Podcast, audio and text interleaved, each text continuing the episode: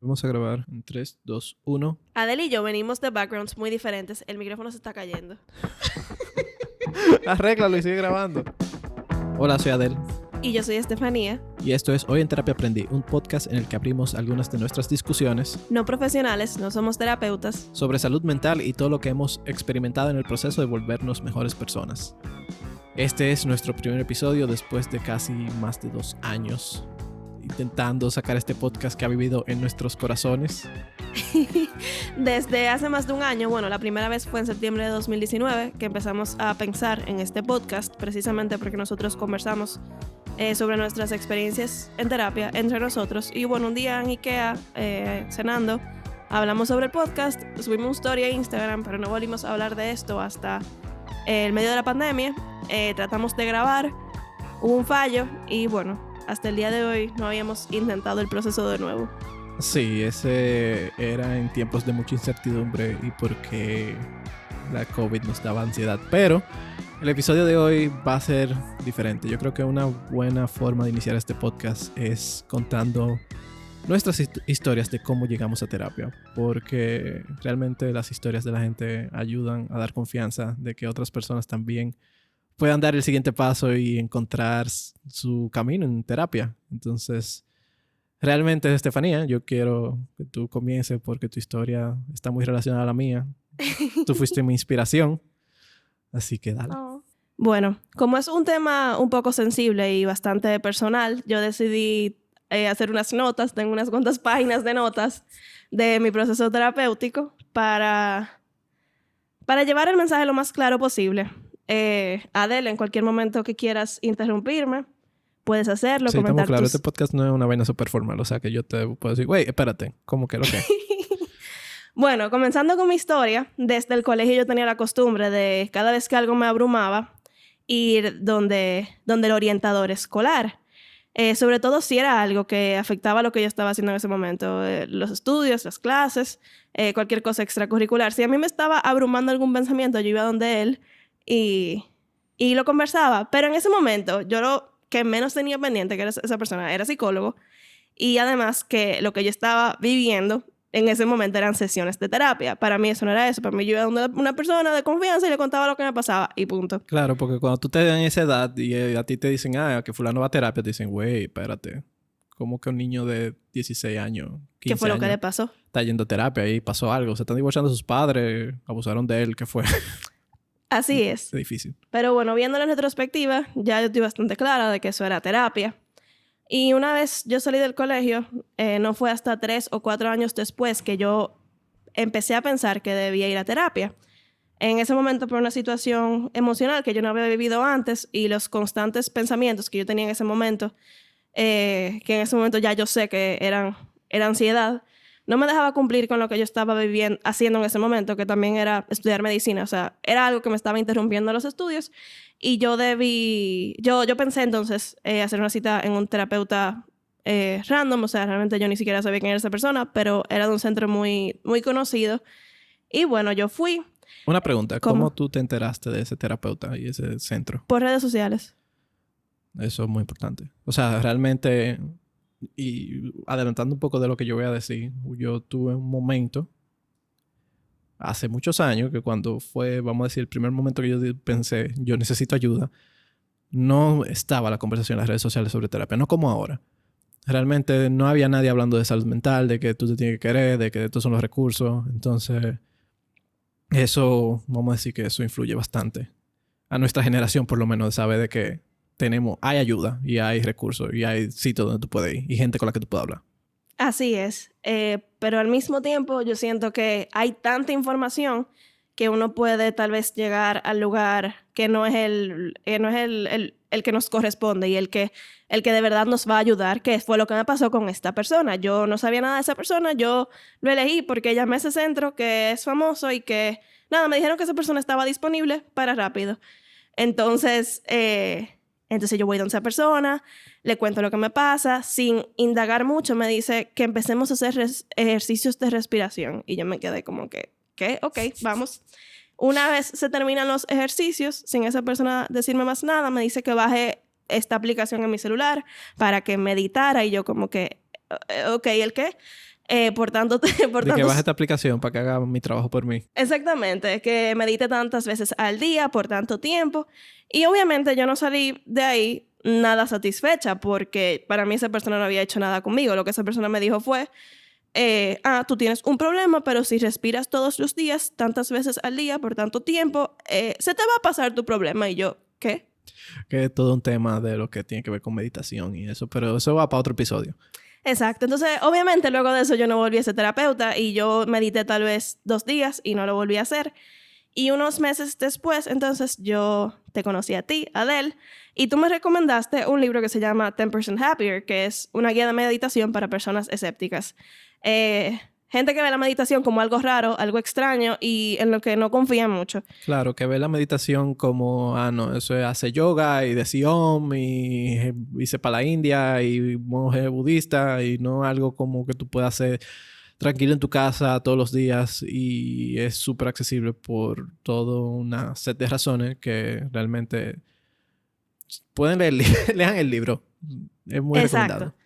Eh, y al mismo tiempo, que Adel me recomienda el libro, yo empecé a escuchar del app de meditación Headspace. Y bueno, yo compré el libro, bajé la aplicación y realmente no le hice caso a ninguno de los dos. Hasta meses después, eh, que coincidió más o menos con Año Nuevo, eh, y uno tiene como ese rush de hacer cosas positivos, positivas eh, para cambiar nuestras vidas. Y yo empiezo a leer el libro y empiezo a usar la aplicación. Terminé el libro y por más cliché que, que eso suene, fue un antes y un después porque le dio muchísimo sentido a eso que ese terapeuta había dicho de meditar. O sea, ya yo estaba entendiendo por qué y cómo eso me iba a ayudar. Y bueno, la diferencia fue exactamente eso. El libro me explicó con evidencia cómo funcionan nuestros cerebros, eh, también tocando algunos temas espirituales. Y bueno, eh, el libro explica por qué la meditación funciona para manejar pensamientos que no cesan, que es lo que pasa con, con la ansiedad. Y bueno, empecé a meditar con el app y la uso de forma no constante hasta el día de hoy. Pero a pesar de que yo no medito todavía de la manera ideal, y creo que, creo que tú tampoco, pero mejor no, que es yo que sí. realmente no hay, o sea, tú puedes decir que la manera ideal es hacerlo todos los días, que eso realmente es, vamos a decir, entre comillas, lo ideal. Pero la meditación, cada uno tiene su camino para, para encontrar meditación. Y para mí, el simple hecho de yo entender de dónde vienen esos pensamientos eh, me permite sentir más paz. Y eso es algo que me enseñó tanto el libro como, como la aplicación. Y me ayuda a que esos pensamientos no se multipliquen porque ya yo estoy consciente de que hay pensamientos que me abruman, ya yo sé de dónde salen porque esos pensamientos están ahí. Y ya yo no me ando preguntando por qué es que yo me siento así, porque entonces uno se siente ansiosa, abrumada, y, y, luego eso se multiplica porque uno no, no, entiende de dónde eso viene y se genera ese círculo vicioso. Me siento ansiosa de que estoy ansiosa. Y bueno, eh, a través de, del app y, y, el libro, yo empecé a entender de dónde eso viene. Y, la verdad es que en ese momento yo tampoco pensé en, en, ir formalmente a terapia porque todo estaba más o menos bajo control. Bueno, hasta que obviamente algo pasó eh, hubo un momento en el cual yo empecé a darme cuenta de algunas emociones eh, y pensamientos que no eran positivos y que se habían vuelto más constantes de lo habitual. Eh, y lo puedo hablar ahora, los puedo detallar, porque hubo un momento en el cual yo decidí escribirlos y todavía tengo eso en mi casa. Eso es muy importante, escribir. O sea, Exacto. cuando uno tiene sentimientos así, es muy, muy importante, o por lo menos mm, opinión, Recuerden, no somos terapeutas, no somos profesionales, entonces tus Sí, entonces quiero, quiero contar por qué para mí eso fue útil antes de decir cuáles eran esos pensamientos. Y es porque fue lo que me ayudó a reconocer el problema, porque a veces uno se siente así una vez en la noche, un día, uno se siente así por unas cuantas horas. Eh, y uno como que lo olvida al día siguiente. Entonces como que tú piensas, ah, yo tengo que ir a terapia, pero luego cuando tú haces la cita con el terapeuta, al menos a mí se me olvidaba exactamente qué era lo que yo sentía y qué fue lo que lo, lo motivó ese sentimiento. Eh, y ya yo no sabía qué decir al el terapeuta, aparte de me siento mal y punto. Entonces, bueno, las cosas que yo escribía ahí, por ejemplo, sentía que había algo mal conmigo, que mi presencia molestaba a los demás, eh, sentía la necesidad de justificar las cosas que hacía, eh, me preocupaba mucho cuando fallaba con alguien o en algo y me aturdía mucho lo que pudieran pensar de mí. No tenía la motivación para hacer ciertas cosas, quería demostrarle a los demás lo buena que yo era en tal cosa o complacerlos. Eh, dudaba de mis logros, que vamos a hablar de eso más adelante, que ahora le podemos poner el nombre de síndrome del impostor. eh, o tenía miedo de que alguien encontrara fallas en mis logros. Y algo también contrario, pero que también se relaciona a eso, es que cuando alguien sí me daba el feedback positivo o ese sello de aprobación, yo me sentía mucho mejor, o sea, una felicidad como que, ¿y de dónde salió eso? Exacto, y es como una droga que tú andas buscando, aceptación, aceptación, aceptación. Y después cuando no hay aceptación, tú estás en falta y eso te hace caer. Así es. I know. Entonces, continuando con la historia, ese fue el momento en el que ya yo reconocí que había un problema, ya yo lo tenía en palabras y fue como el primer paso para resolverlo. Pero, sorpresa, yo tampoco fui a terapia en ese momento. Hasta que, eh, para no hacer el cuento ya más largo, eh, unos meses después yo empecé a salir con una persona y tan solo en un par de semanas salieron a la luz un millón de emociones que no eran positivas, que yo nunca había vivido. Eh, a mí me sorprendía cómo en, medio de algo positivo, eh, conocer una persona que te cae muy bien, con la cual compartes y con quien la pasas bien. Algunas expectativas que yo tenía en ese momento, eh, sobre todo a futuro, no me permitían estar en el presente con esa persona y disfrutar lo que estaba pasando en ese momento. Y luego de un tiempo, eso continuaba y ya yo no sabía como que si era yo que estaba pidiéndole demasiado a esa persona o que si esa persona no estaba dando lo suficiente. Eh, o que no estaba actuando bien, o si el problema era yo, porque tal vez yo estaba exigiendo mucho. Y, y como que ese conflicto interno, yo duré semanas pensando en eso. Eh, y ya yo no sabía si el problema era mío o de él, pero sabía que había un problema y que me estaba volviendo loca a mí. Y por lo tanto, ahí ya yo decido ir a terapia. Eh, y también me daba miedo que, aunque esa aunque ya yo no siguiera viendo a esa persona, eh, yo conociera a otra y me pasara eso mismo, el inicio de otra relación. Así que yo decidí como que ya, esto hay que solucionarlo ahora y empecé a ir a terapia.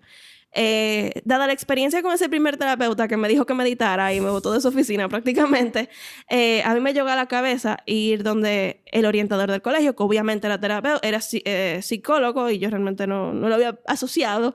Y aunque ya habían pasado seis años de yo tener contacto con esa persona, yo sabía que esa persona estaba capacitada en eso, que maneja situaciones de ansiedad. Y ya lo más importante para mí era que esa persona me conocía por muchos años y yo confiaba en lo que él me estaba diciendo. Yo sabía que él me iba a explicar las cosas. Y aunque obviamente, eh, bueno, uno se da cuenta luego de una nueva terapia, esa persona sirve de guía. Eh, esa persona como que me iba a explicar y se iba a entrar en mi proceso y no simplemente me iba a dejar como que, ah, resuélvelo tú. Eh, y bueno, Ahí fue que formalmente me dijeron que tengo ansiedad, eh, un miedo constante a la incertidumbre. Eh, me di cuenta de la falta de amor propio que tenía, eh, la falta de ponerme como prioridad, de establecer las cosas que quiero, de luchar por lo que me hace feliz y lo que, y lo que realmente yo quiero, no lo que los otros esperan de mí. también, bueno, en otras palabras, que yo no hacía lo que me daba la gana, aunque eso no le hiciera daño al otro. Que es muy importante a veces hacer lo que te da la gana. siempre que eso no le haga daño a nadie. Exacto. Eh, y bueno, de darle eh, mente a lo que el otro piense. Yo estaba en ese, círculo de solamente voy a hacer eh, lo que complazca al otro. Y bueno, esa falta de amor propio entonces no solamente me afectaba en eso de las relaciones de amistad, de amorosas, sino prácticamente en todos los ámbitos de mi vida. Eh, seguí yendo a terapia con esa persona, sentí que entendí los issues que tenía en ese momento y esa persona me dio las herramientas para manejarlos y, y luego de que eso pasó, entonces ya yo cerré, digamos, esa, esa, esa temporada de terapia. Eh, temporada de terapia. Y bueno. Hay veces que sí, que uno tiene una temporada de terapia donde vamos a decir que tú tienes tu mal momento y tú necesitas las herramientas para lidiar con ese mal momento. Exacto. Entonces, eh, justo en ese momento, yo vi unos anuncios de una, de una terapia grupal para mujeres enfocadas en amor propio y yo como que ya yo sé que yo tengo un problema con amor propio y mira esta oportunidad, déjame ir para allá. Y ahí fue donde de verdad, a través de las historias de otras mujeres y obviamente entendiendo más la mía y obviamente con el acompañamiento terapéutico, pude entender de dónde viene mi falta de amor propio, qué exactamente es lo que me hacía sufrir y que me hace sufrir hasta este momento. Eh, y cómo, o sea, qué era lo que me hacía distorsionar esos pensamientos. Por ejemplo, si Adel no me invitaba a su casa eh, y él invitaba a otros amigos, eh, en vez de, o sea, en vez de yo pensar, ah, Adel se lo olvidó o hay demasiada gente y tal vez no quiere invitar más gente, yo pensaba, Adel no quiere ser mi amigo. Yo, yo, a Adel simplemente no le caigo bien. Y ¿Qué era lo que me llegaba a distorsionar ese pensamiento de esa manera? Lo que yo descubrí como como una creencia que yo tengo que, que me afecta y es la de yo no soy suficiente. Y lo que me hace entonces distorsionar esos pensamientos. Tú mencionaste algo mm, que yo considero muy interesante y yo creo que básicamente el, centro de este podcast, la, la, razón por la que la estamos haciendo, y es el poder que hay en compartir historias. O sea, compartir nuestras historias y escuchar las historias de otros. Porque realmente hay poder en, tu, en sufrir en conjunto. Vamos a decir que cuando tú sufres solo, tú, que, tú tienes la, o por lo menos me ha pasado, que tengo la tendencia de ver que las otras personas están bien y yo estoy mal.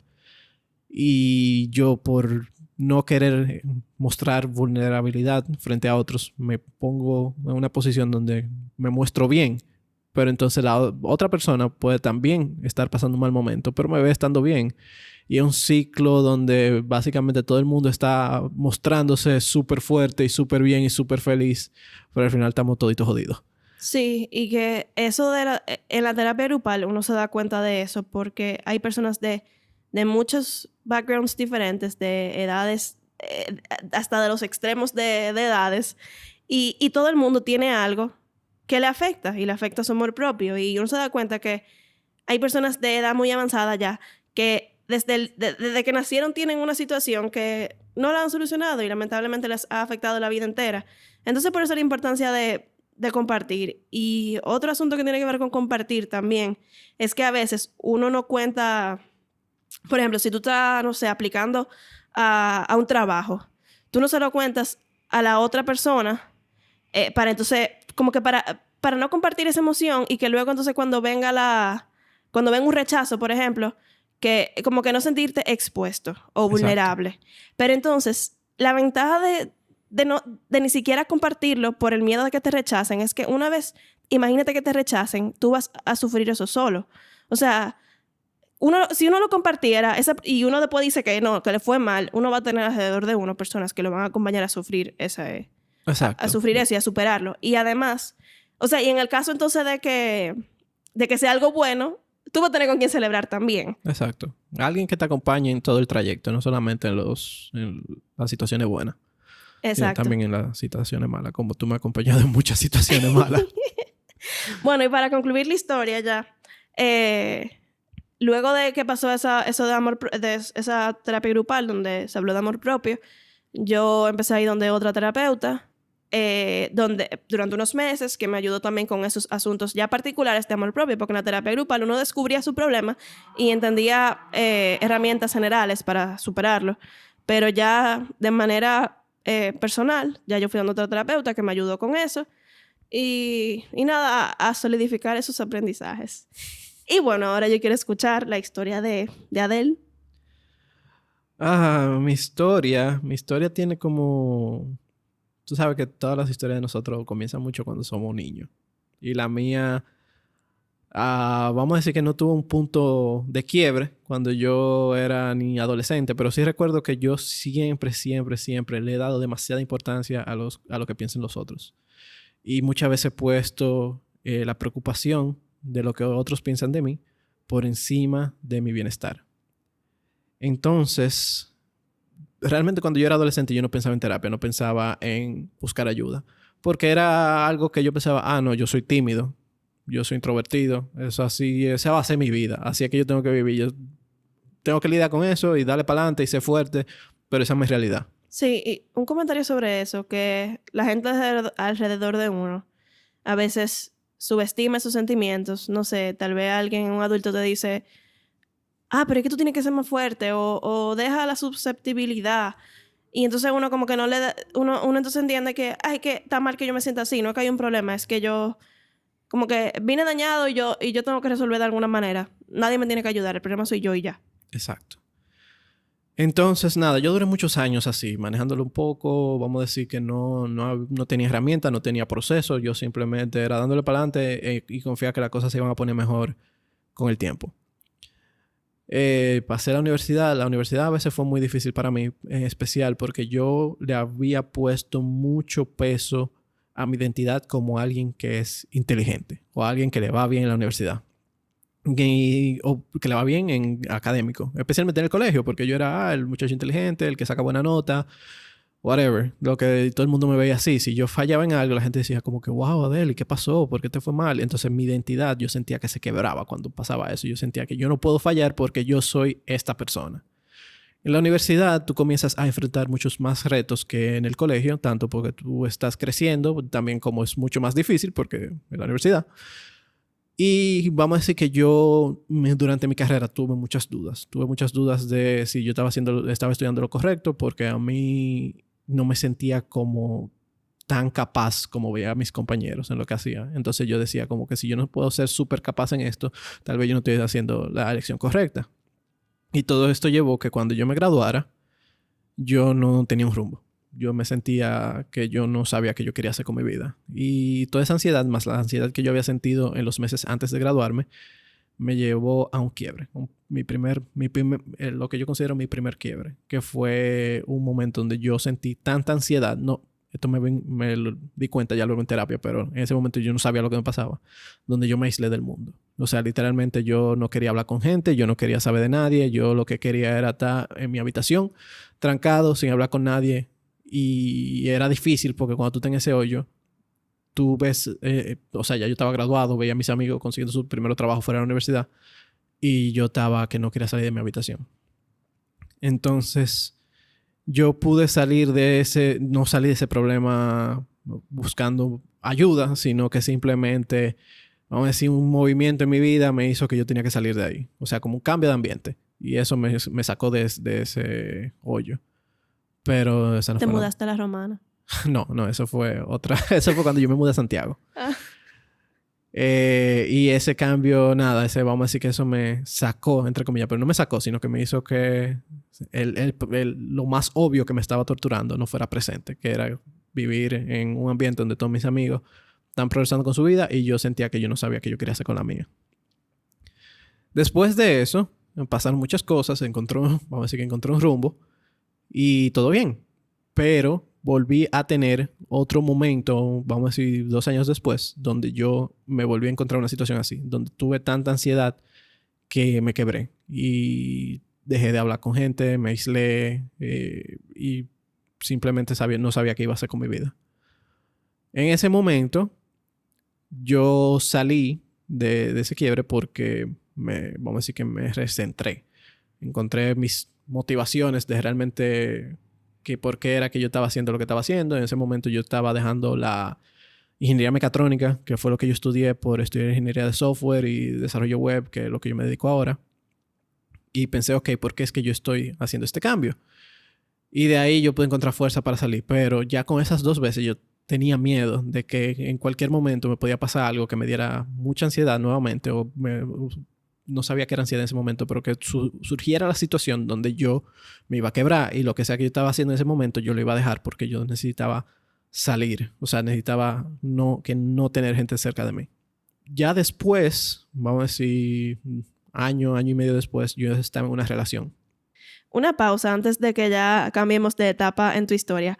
Cuando tú mencionabas em, lo, de, lo de tú identificarte con cómo te iba en la universidad, con tus habilidades académicas, yo pensé en, lo que dice un libro que leí, que ese libro recomienda que uno tenga precisamente muchas cosas con las que uno se identifique. Lo académico, lo laboral, un hobby, su familia, su relación de pareja. Que tenga muchas cosas en su vida, muchos canales, vamos a decir, para que cuando uno de esos canales falle, entonces uno pueda entonces eh, aprovechar los otros. O sea, no derrumbarse porque lo principal se cayó, sino como que todo tenga eh, no, sé si la misma importancia, pero que uno no se enfoque simplemente en una cosa, porque el día que esa cosa se vaya o se pierda, eso uno se derrumba. Que tú no eres simplemente algo. Nosotros somos un conjunto de gustos, intereses, valores, de muchísimas cosas. Lo que sucede es que cuando tú solamente te reconoces una cosa, por ejemplo, yo pude, a mí me encantaba escribir. Un momento antes yo lo dejé de hacer. Y, por ejemplo, cuando yo perdí eso, donde ya la gente no me daba reconocimiento por escribir, lo único que yo tenía en mi vida era aceptación por académico, que yo soy inteligente. Exacto. Mientras pues que hay un montón de cosas más que te hacen, que te hacen especial, pero que, que para ti tal vez no, no es lo que los otros, por lo que los demás deberían reconocerte. Exacto. Pero al final te, yo creo que uno de los beneficios de crecer, que uno no lo ve en la adolescencia, es que uno puede encontrar esas otras cosas que te hacen ser, o vamos a decir que tú te identificas con. Entonces... Continuando con tu pareja. Continuando con... Ya llegando a la parte terapéutica de mi historia. Al fuego. Sí. Yo estaba en una relación y vamos a decir que hasta el momento era la relación más importante que yo tenía en mi vida. Vamos a decir que la primera... Mi primer real noviazgo con alguien que no vivía aquí. Era una relación a larga distancia. Entonces, uno de los temas de tener una relación a larga distancia que quien sea que haya tenido una entiende es la importancia de tú comunicarte a un nivel mucho mayor del que tú te comunicarías con una persona que tú tienes cerca de ti. Porque los niveles de lenguaje que tú vas a tener accesible con la otra persona son limitados. Cuando tú estás con una pareja físicamente, tú puedes utilizar mucho el lenguaje corporal, de la presencia, el apoyo con simplemente estar con esa persona, pero cuando tú estás en una relación a larga distancia, tú tienes que hablar y tú tienes que decir y tú tienes que compartir. Y para ¿Y qué mí... difícil se hace eso cuando tú tienes, por ejemplo, consolar a una persona por teléfono. Exacto. Y eso fue justamente lo que me pasó a mí, que yo tenía que consolar a mi pareja y yo no sabía cómo hacer eso. O sea, a mí me daba mucha ansiedad porque yo decía, si yo no actúo bien en esta situación tan difícil, me van a dejar de querer. Y yo, eso me llevó a mí a paralizarme, donde a un punto en vez de tú dar consuelo, era como que estoy diciendo lo correcto, estoy diciendo lo incorrecto. Y yo sentía que cuando yo daba mi mejor esfuerzo por ayudar, me, vamos a decir que era castigado. Y eso no ayudaba a mi sentimiento de ansiedad. Y fue tanto así que ya yo dije, te, fue donde te, te, dije, yo necesito ayuda, necesito ya terapia. Ah, mira, yo te recomendé el mismo terapeuta. Exacto. Entonces tú me recomendaste el mismo terapeuta y yo fui donde él. Y básicamente eh, me preguntó qué era lo que me pasaba y yo le dije, yo estoy pasando por un problema de mi relación y esto es lo que estoy me está dando ansiedad. Me, hizo una prueba, reconocimos que yo tenía mucha ansiedad social, que eso era, hacía mucho sentido por lo que había mencionado antes, que me importaba bastante lo que pensaban otros de mí. Y pudimos reconocer que los puntos, lo que yo llamaba punto de quiebre en ese momento fue que yo tenía tanta ansiedad dentro de mí que eso se expresaba físicamente. Porque al final es, vamos a decir que, y esto de nuevo, no somos profesionales, no sabemos de esto, pero vamos, estamos aquí hablando vaina. De nuestra experiencia. De nuestra experiencia, que cuando tú sientes mucha ansiedad, eso es un estrés sobre tu cuerpo que se puede expresar de distintas maneras, tanto mental, pero también físicamente. Entonces, vamos a decir que mi cuerpo estaba bajo tanta ansiedad que yo me, me apagué esas dos veces. Entonces, con eso, eh, yo me sentí mucho mejor y dije, wow, al fin yo tengo una explicación de qué fue lo que me pasó. Yo no, por lo menos, primera herramienta que aprendí, que me sentía más capaz de poder responder si sucedía algo. Y después de ahí, obviamente, hablamos de la relación, pero ah, también ese, después de que dejamos, dejamos atrás ese tema y comenzamos a explorar también otros temas. Y fue, para mí fue una muy buena experiencia. Realmente me sentí mucho, muy orgulloso de mí mismo también por haber ido, por haber dicho, ok, soy vulnerable, tengo, tengo algo que quiero, que necesito ayuda, que no lo puedo hacer yo solo, porque yo soy muy de pensar que yo, todo los problemas que yo tengo, yo lo puedo solucionar de alguna manera u otra. Y es verdad, tú lo puedes solucionar, pero una forma de solucionarlo puede ser buscar ayuda. Y nada, después de eso no he vuelto a ir a terapia, pero me abrí mucho más al, al tema y hablar con otras personas sobre terapia y también ayudar a otros a encontrar herramientas para poder solucionar, solucionar lo que se topen en la vida. después de ahí yo entendí y como parte de, todo lo que estamos haciendo ahora con, con, este podcast, también comencé a escribir más sobre lo que me pasa, lo que por cosas que yo pasaba tanto en mi carrera como por ejemplo lo que hemos hablado del síndrome impostor, de tu del perfeccionismo y ese tipo de cosas, porque encuentro que expresas, expresar ideas, expresar eh, dificultades, desafíos, tiene mucha fuerza por lo que hemos mencionado antes. Cuando tú escuchas las historias de otros y tú te identificas, tú dices, güey, no estoy solo en esto. O sea, yo puedo, o sea, no, este no es un problema único que yo te estoy pasando y que realmente eh, no voy a poder superar. Hay otra gente que está pasando por lo mismo y podemos, podemos buscar ayuda o por lo menos sé que tú puedes sentir fuerza en estar acompañado en sufrimiento. Así es. Y te tengo una pregunta. Dale. ¿Cuáles han sido los aprendizajes? Eh, eh, sí, exacto, eso. Los, los, mayores aprendizajes que tú has obtenido de la terapia. Y no estoy hablando de herramientas, porque podemos hablar de meditación, por ejemplo, ahorita. Pero como que eso, como que, como que consejos, vamos a decir, que te dieron en terapia o que tú sacaste, conclusiones, perdón, conclusiones a las que tú has llegado que te han hecho cambiar tu, tu forma de, de, pensar o de ser de o de tratarte a ti mismo. Yo creo que la mayor ha sido el hecho de que yo puedo entrar en una confrontación con alguien y no tener miedo de que esa persona me va a dejar de querer. Que fue lo que me pasaba en mi relación. Yo sentía que si yo entraba en una confrontación, que si yo decía que no, que si yo decía, oye, tú me estás tratando mal, o yo decía, eh, no puedo hacer eso, la persona me va a dejar de querer. Yo sentía que yo tenía que decir que sí, o de cierta manera manipular la situación para al final complacer, esa, complacer a esa persona de alguna manera u otra. Y yo me di cuenta de que no, de que realmente yo puedo decir que no, yo puedo decir que yo no quiero hacer eso, no, eso no me hace sentir bien. Y y no te van a dejar de querer. O puedes dejar que te deje de querer, pero si te deja de querer, esa persona no era correcta para ti. Y eso va no solamente en relación amorosa, va con amigos. Bueno, yo creo que con todo, en, en, todo, digamos, el convivir humano, como que nadie debería juzgarte, tal vez, pero, bueno, mientras no le afecte eh, a un nivel mayor o que sea tal vez algo, qué sé yo, ilegal, pero... Pero como que la forma en la que yo pienso o actúo en un momento no debería condicionar el cariño que yo reciba de otra persona. A menos que se vuelva algo constante y que, y que moleste y que, y que, y que interfiera, digamos, hasta con tus valores. Claro. Pero, pero eso, como que ver las relaciones de una manera más, más general. Sí. No, y también ponerme en contexto y ver, por ejemplo, mis relaciones como con otras personas. Y por ejemplo, contigo, que teníamos una situación donde tú tal vez entrabas en conflicto conmigo, pero yo no te iba a dejar de querer por eso. O sea, entramos en conflicto, peleamos, pero eso no va a eso no va a decir como que, ay, yo no quiero volver a saber de ti. Porque tener límites, tener barreras con la gente y decir no, y decir no estoy de acuerdo contigo, tú estás haciendo eso mal, o no me gusta como tú me estás haciendo sentir, es saludable. Yo tengo la misma pregunta para ti. ¿Cuál así? Vamos a un comentario antes de. Ok. Que algo, algo también sano en ese aspecto, o sea, en el caso de, tu relación y, de la mía, eh, que puede ser que tú sientas que lo que tú estás haciendo puede afectar a la otra persona y darle tu sospecha que la otra persona se molestó. Pero en el caso de que tú tengas la duda de si esa persona se molestó, tú le puedes preguntar.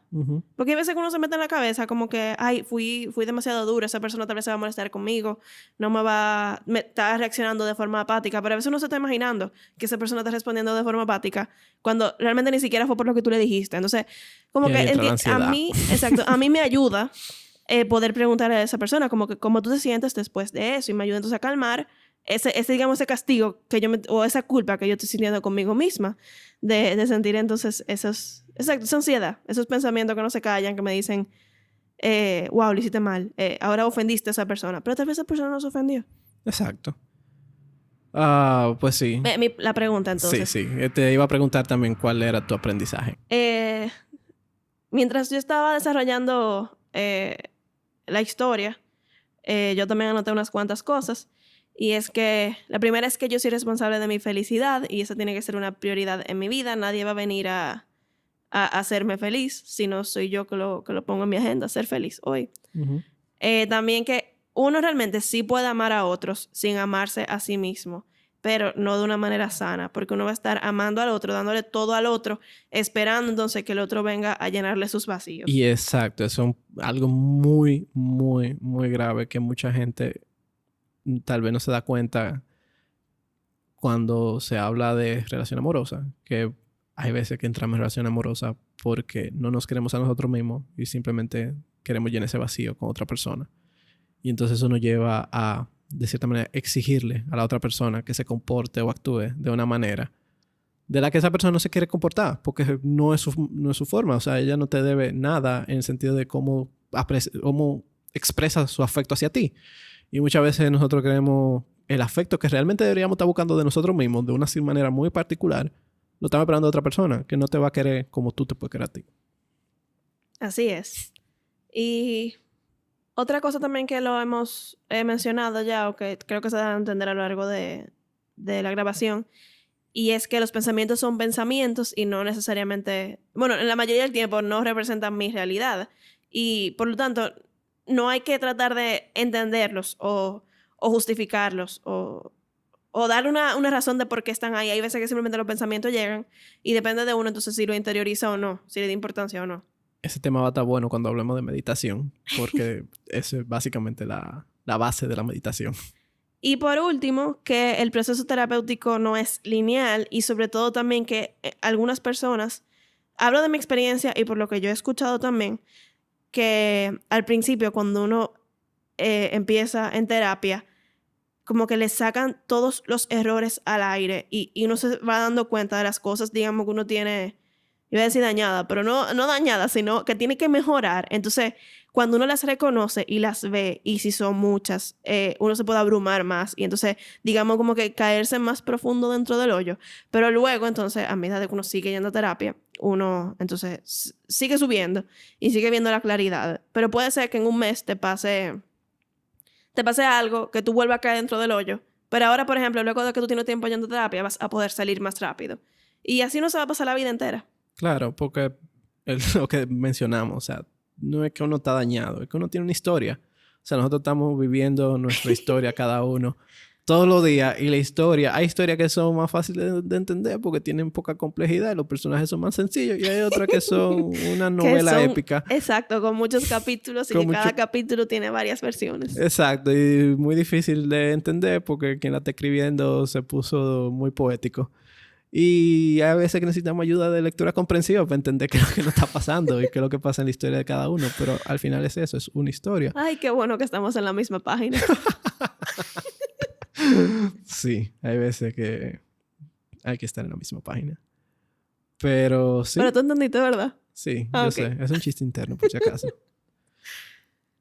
Pero sí, esa es muy importante entender que el proceso de terapia no acaba como que tú vayas un día y ya, o tú vayas a varias sesiones y ya, sino que no te sientas mal si tú fuiste a terapia, resolviste o entendiste mejor ciertos temas de ti, pero después pasa el tiempo y viene un tema nuevo y hay que buscar ayuda de nuevo. Eso es normal. Sí. Y la otra pregunta que tengo para ti es, ahora sí las herramientas, ¿cuáles cosas concretas tú haces eh, para sentirte mejor? Herramientas. bueno, o, acciones. O sea, ya estoy hablando de cosas más, mm, como que no creencias, sino cosas que tú haces en tu día a día. Puede ser herramientas, hábitos que te ayudan entonces a sentirte mejor. Bueno, una de las principales es eh, la meditación. La meditación se volvió una parte muy importante de mi vida después de leer 10% Happier, eh, como hablamos antes. Lean el libro, muy bueno. Y ¿Quién escribió? Ah, lo tenemos aquí. Sí, lo tenemos aquí. Está, la computadora Estefanía la está usando para estar un poco más arriba. Dan Harris. De Dan Harris. Ah, y sí, o sea, yo también uso Headspace. Eh, en un capítulo futuro, en un episodio futuro de esto, vamos a hablar mucho más sobre meditación. Pero es algo que me ha ayudado a separarme un poco de lo que habíamos hablado antes, de los pensamientos, porque muchas veces yo tenía un pensamiento y yo pensaba, yo soy ese pensamiento. Estoy pensando algo malo, yo soy una persona mala. Estoy pensando que la gente no me quiere, que la gente no me quiere. En vez de tener un poco más de espacio y decir, espérate, ah, mira ese pensamiento que está pasando ahí. Muy interesante, pero vamos a dejarlo ahí. O viene otro pensamiento, ah, muy interesante, pero yo no soy eso, bye. Y la meditación me ha ayudado mucho. Llevo ahí eh, meditando con frecuencia variable durante tres, casi cuatro años. Entonces ha sido un camino muy interesante. Y aparte de eso, otra cosa que me ayuda mucho, que también te lo iba a mencionar antes, es lo de escribir. A mí me ayuda mucho, mucho, mucho escribir, tanto porque me gusta expresarme de una manera, vamos a decir, de encontrar cierta poesía a mi realidad y tal. Incluso cuando tú tengas una situación mala, como aún ponerle un chin de drama y decir como que ah, esto es lo que está pasando, pero por lo menos documentar. Lo importante es la documentación. Para mí, porque me ayuda a entender a futuro. Por si yo tengo una mala situación ahora y después yo la veo seis meses después y ya yo no tengo esa mala situación, yo me recuerdo como, hey, yo tuve un muy, muy mal momento, pero pude salir de ahí y yo puedo salir de este mal momento donde yo estoy ahora. Entonces, ah, vamos a decir que esas son mis dos herramientas. ¿Cuáles son las tuyas? Yo coincido en lo que mencionas de, de meditar y a eso yo agregué eh, leer y educarme para entender el proceso. O sea... A full. aparte de lo que me dicen mis terapeutas, que, que los dos ya que yo he ido de manera en terapia individual, los son bastante, no sé si sería palabra didáctico, pero como que en el, eh, mientras ellos me hablaban, como que de una vez me sacaban un libro y me decían, miren, ah, mira, ahí habla de eso. Y ahí yo aprendí tal cosa. Entonces, esa misma actitud de yo entender cómo funciona eh, la mente, no necesariamente con libros eh, académicos, sino con, hasta con experiencia de otra gente que ha pasado por ese proceso, me ayuda a entender, porque yo soy así, eh, y bueno, leer sobre meditación, amor propio, cómo otros han manejado sus emociones. También dedicarme tiempo a mí, eh, descansar, dormir, alimentarme bien. El impacto que eso tiene es bastante también. Y poner límites, decir que no. Yo creo que eso ha sido algo fundamental. Eh, y asociándolo a algo que mencioné, ¿se acuerdan cuando mencioné lo de que yo no sabía si esa persona estaba actuando mal o si era yo que estaba pidiendo mucho? Algo que a mí me ayudó era poner mis límites. Esto es lo mínimo que yo quiero, esto es lo mínimo que me va a hacer feliz. O, ni siquiera el mínimo, esto es lo que yo necesito. Entonces, ahí ya uno sabe si es uno que está mal o si la otra persona que no está cumpliendo con lo que uno necesita. Y bueno, eso, decir que no también. Sí, ahora siento que también tengo muchas otras herramientas, pero no las mencioné porque esas son las dos principales. Otra, volviendo a mencionar otra herramienta para que no se me escape, otra muy importante para mí ha sido con escribir, yo escribo de dos maneras. Escribo para mí y escribo para otros.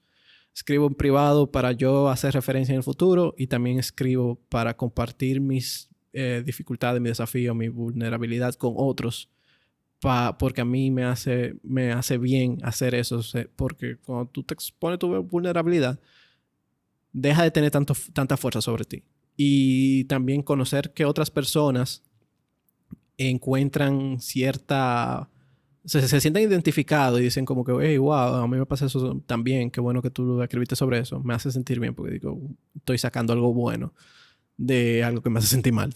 Agregando lo que mencionabas sobre la vulnerabilidad, hay una persona que se llama eh, Brené Brown, que ella habla sobre la vulnerabilidad y la vergüenza, y ella menciona que cuando uno comparte, eh, sus la vergüenza muere cuando uno la comparte. Exacto. Si quieres dar algún ejemplo de eso. Ah, ahora mismo no. Pero bueno, podemos. Ya yo empecé a leer, yo empecé a leer un libro de ella, ya casi lo acabo. Podemos en algún momento del podcast quizá leerlo los dos. O sea, leerlo y luego comentar sobre la vergüenza y la vulnerabilidad. Si les interesa que hablemos de vulnerabilidad en un episodio futuro, eh, nos los pueden decir en nuestras redes, en Hoy en Terapia Aprendí, en Hoy en Terapia, en Twitter e Instagram. Y yo creo que vamos a dejar el episodio hasta ahí. Eh, por este mes. Nos guste por el mes. Por el eh, mes. nos gustaría que nos cuenten si han ido a terapia, cómo llegaron a terapia, qué han aprendido en ese camino. Y si no han ido, qué los está deteniendo. Y, y puede ser cualquier cosa, puede ser el asunto económico, puede ser el tiempo. Y nada, que compartan con nosotros, compartan con nosotros en Hoy en Terapia eh, cómo, cómo les ha funcionado ese camino. Muchas gracias por escucharnos. Y nos vemos en un mes. Sí. Bye. Bye.